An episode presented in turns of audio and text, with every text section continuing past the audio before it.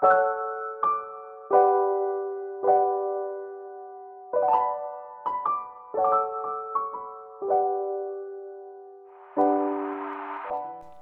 para mi gente, bienvenidos sean todos al primer episodio de este programa, en el que les estaré hablando de un montón de cosas interesantes, otras quizá más anecdóticas, pero lo que sí les puedo decir es que es un verdadero placer para mí estar aquí con ustedes, verlos allí sonriendo a todos, todos felices, me encanta, me encanta. Como muchos de ustedes saben y quizá algunos otros no, yo soy Edgardia y los invito a ponerse cómodos este programa no tienen que mirarlo, no tienen que verlo, pueden ponerse sus audífonos, pueden ponerlo en sus cornetas, en sus parlantes y estar haciendo cualquier otra cosa, ya sea cocinar, ya sea hacer ejercicio, dígase trabajando o yendo a otro lugar, pues yo los voy a acompañar.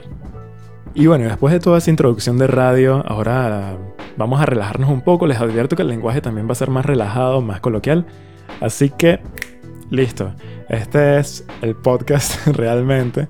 Quiero contarles algo súper extraño que, bueno, no me había pasado nunca en otros lugares donde he vivido. Y es que acá donde vivo actualmente, la estación del tren está súper, súper cerca, ¿no? Y no cerca como una cuadra, o sea, les estoy hablando cerca como a 20 metros. Entonces, me ocurre, y me ocurrió antes de grabar este podcast, que iba a grabar y tal, y de repente pasó el tren haciendo un ruido impresionante, pero un ruido increíble. Y no es el ruido simplemente del tren, no, no, no. O sea, estoy hablando del ruido que hace con la bocina, con la corneta que toca cuando llega, para que la gente esté pilas y venga a montarse, ¿sabes? La gente que tiene que llegar e irse en el tren, le dé chance de llegar y se puedan montar. Pero no conforme con esa vaina, o sea, el bicho viene haciendo el ruido desde antes de llegar, pero como desde dos cuadras antes de llegar. Y todo eso, por supuesto, se escucha acá en mi casa. Hace ruido antes de llegar, hace ruido en la estación per se. Y de paso hace ruido cuando el bicho ya se fue, o sea, cuando se está alejando así como tipo, bueno, mala de ustedes, chao, ¿sabes? la vaina es que como que, bueno, ok, no es necesario hacer tanto ruido, pero gracias, tren, por avisarme que vienes y poder pausar la grabación. Pero bueno, aparte de todo esto, quería contarles hoy acerca de un tema bastante profundo, bastante complicado y bastante interesante a mi parecer, que seguro que muchos de ustedes también les va a parecer interesante. Se trata nada más y nada menos que del gran filtro. No sé si ustedes han escuchado acerca de este término, pero se trata de un evento o una serie de eventos que impiden que una civilización o una forma de vida inteligente avance hasta el punto de convertirse en un ente interestelar, ¿ok? Ustedes me dirán, ¿qué significa eso, Ed? O sea, convertirse en un ente interestelar significa poder viajar de un sistema planetario a otro, un sistema estelar a otro. Entonces este gran filtro resulta que podría estar delante de nosotros, lo que significa que aún no hemos llegado y que estamos rumbo a nuestra inminente extinción. o podría estar bien detrás de nosotros. O sea, tipo, bro, ya superamos esa cosa que ninguna especie ha sido capaz de superar hasta ahora y somos los únicos en el universo. Suena para algunos extraño y estoy seguro que para algunos suena que quizás es lo más probable, ¿verdad? A mí me gustaría saber qué piensan ustedes. ¿Estamos solos en el universo o hay otras especies que bien podrían vivir en otros sistemas planetarios, en otras estrellas, en otros planetas? Pues les tengo noticias. Resulta que si nosotros no somos los únicos en el universo y encontramos vida de alguna manera, es extremadamente probable que el gran filtro se encuentre todavía delante de nosotros y que eventualmente nos vamos a morir todos. Ed, pero si de todas maneras nos vamos a morir todos, ustedes me dirán. Y sí, es que tienen toda la razón. La cosa es que nos vamos a morir todos los que estamos aquí ahorita y ya no va a haber más nadie. Entonces, de ahí se pone un poco oscura la cosa.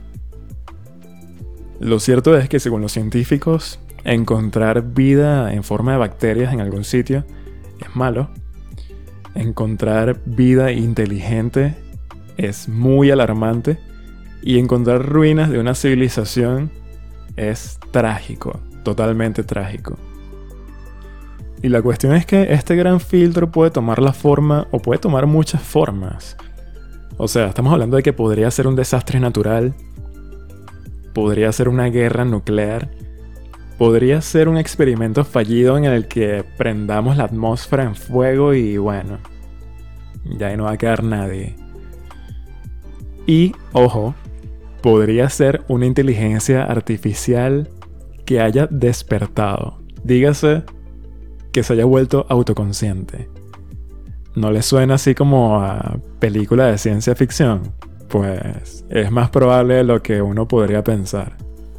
Y con esto quiero enlazar a ese otro tema y decirles que hay muchos, muchos, muchos proyectos, como quizá algunos de ustedes ya sepan, de inteligencia artificial y ahora hasta los teléfonos vienen con una supuesta inteligencia artificial que si la camarita toma las fotos más bonitas y todo eso, claro, esto es una inteligencia artificial a baja escala.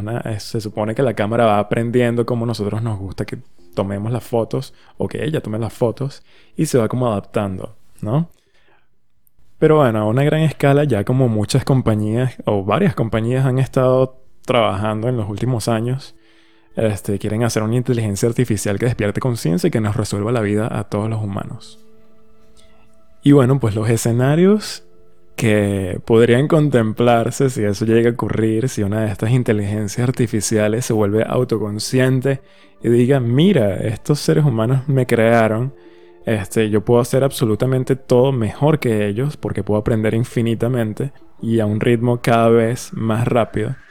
Este, hay dos escenarios. O sea, el primer escenario es que esta inteligencia artificial este, nos quiera cuidar, nos quiera resolver la vida de verdad y haga absolutamente todo por nosotros, lo cual nos convertiría inminentemente en una especie que ya no va a inventar nada más ya los seres humanos no vamos a inventar absolutamente nada porque esta inteligencia artificial se va a encargar de hacer todo. O sea, no hay nada que ella no pueda hacer.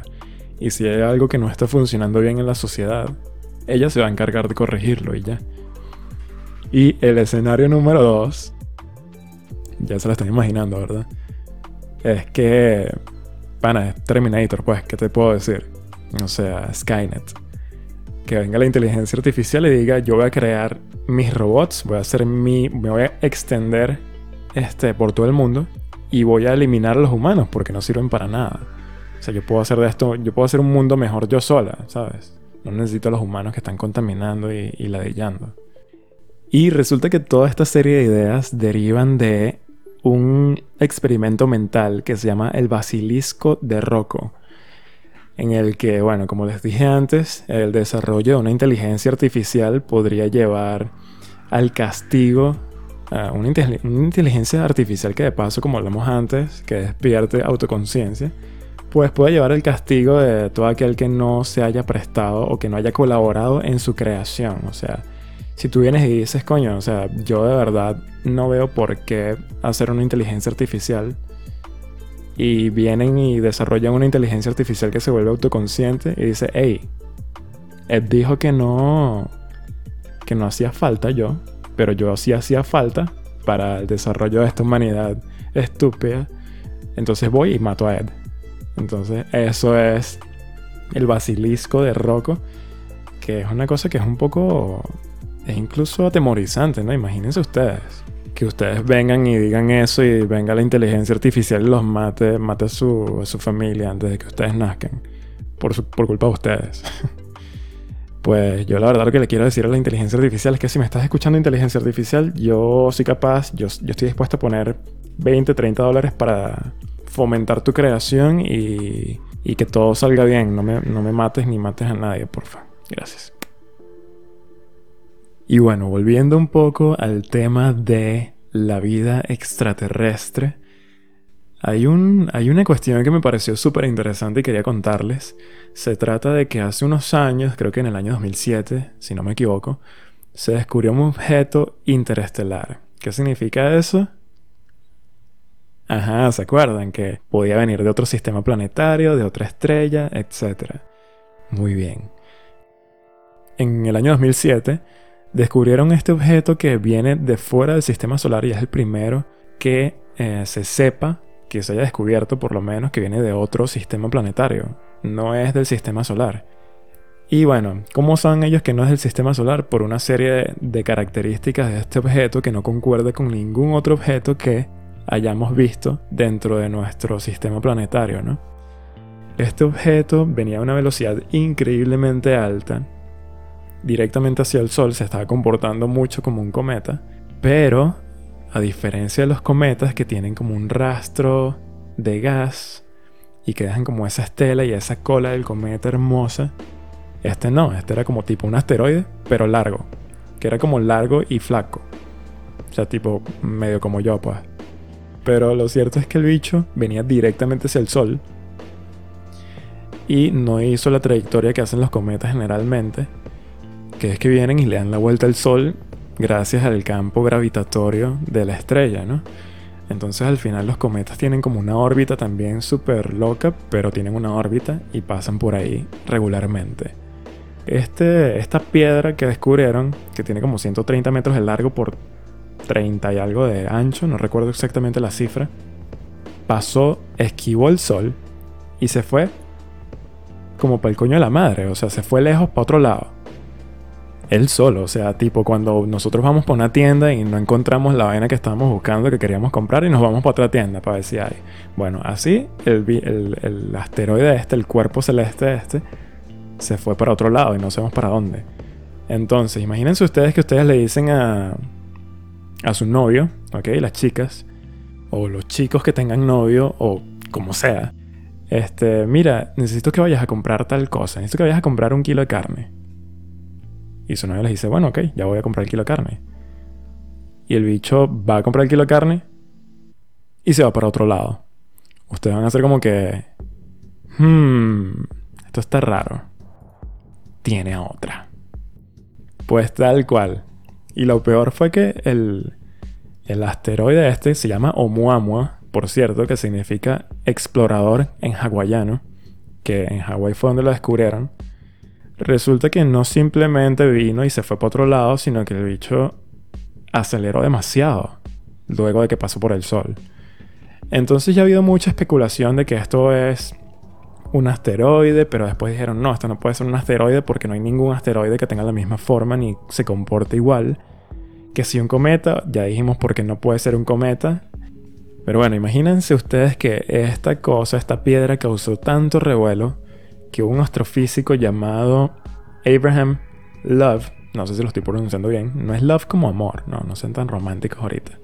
Es L-O-E-B alta, ahí casi casi, pero no. Este tipo es un crack, ¿ok? Ha publicado cuatro libros y más de 700 trabajos de investigación. O sea, no es ningún loco que vino y dijo, ay, no, no, no. Este pana sabe lo que, sabe lo que es. Y viene y dice que esta es una absurda coincidencia que este objeto haya incrementado su velocidad de una forma tan, tan grande. Entonces, este hombre dijo como que, bueno, ¿y si es una sonda? Y bueno, para los que no sepan, una sonda, les explico aquí rápidamente, es un... Imagínense un satélite, un aparato que tiene cámaras y que tiene una serie de sensores y de dispositivos que les ayuda a tomar fotos y a calcular ciertas cuestiones de, las atmósferas o de las atmósferas, eh, recoger muestras de algún tipo y todo esto precisamente con el fin de explorar otros mundos. Entonces, por supuesto que una sonda no es natural y si nosotros no sabemos por qué está ahí, definitivamente fue enviada por alguien más. Y se acuerdan de lo que les comenté acerca de la inteligencia, o mejor dicho, de la vida inteligente, lo que podría significar. Bueno, lo cierto es que por alguna razón nosotros los humanos estamos como tan empeñados en encontrar vida en otros mundos que hemos enviado sondas a otros planetas, hemos enviado este, exploradores a Marte, a Titán, que es la luna más grande de Saturno, donde se sabe que hay una atmósfera muy muy densa y también hay ríos y lagos de etano y metano, que son hidrocarburos que podrían hacer las veces de agua. Y una vez más, nosotros estamos tan pendientes de encontrar vida sabiendo que si la encontramos probablemente sean malas noticias. Que imagínense ustedes que ya esta cosa, esta piedra realmente haya sido una sonda significa que ya sabe que estamos aquí. No es como que qué coincidencia, ¿no? Significa que sabe que estamos aquí y vinieron a, a vernos, a estudiarnos a nosotros. Entonces, ¿qué tal los que estudian, los que están buscando cosas? A lo mejor fuimos encontrados. Eso es bastante atemorizante también. Y de ser así, podríamos estar hablando de una civilización varios miles de años más avanzada que nosotros. No excesivamente más avanzada, pero sí muchísimo más, lo suficiente como para enviar un objeto a otro sistema planetario. Y pues si esto es así, una vez más, ya nos vieron, ya saben que estamos aquí, ya saben cómo somos muy probablemente y qué hacemos, ya saben que hay COVID.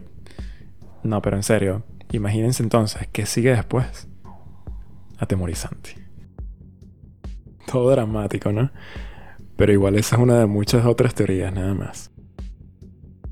Pero bueno, con esa nota quería terminar este programa. Me alegra mucho que hayan escuchado. Gracias a los que se quedaron hasta este punto. Y una vez más fue para mí un placer haberlos acompañado también. Recuerden que si están viendo esto o escuchando esto por YouTube, eh, dejar un buen like y suscríbanse a mi canal.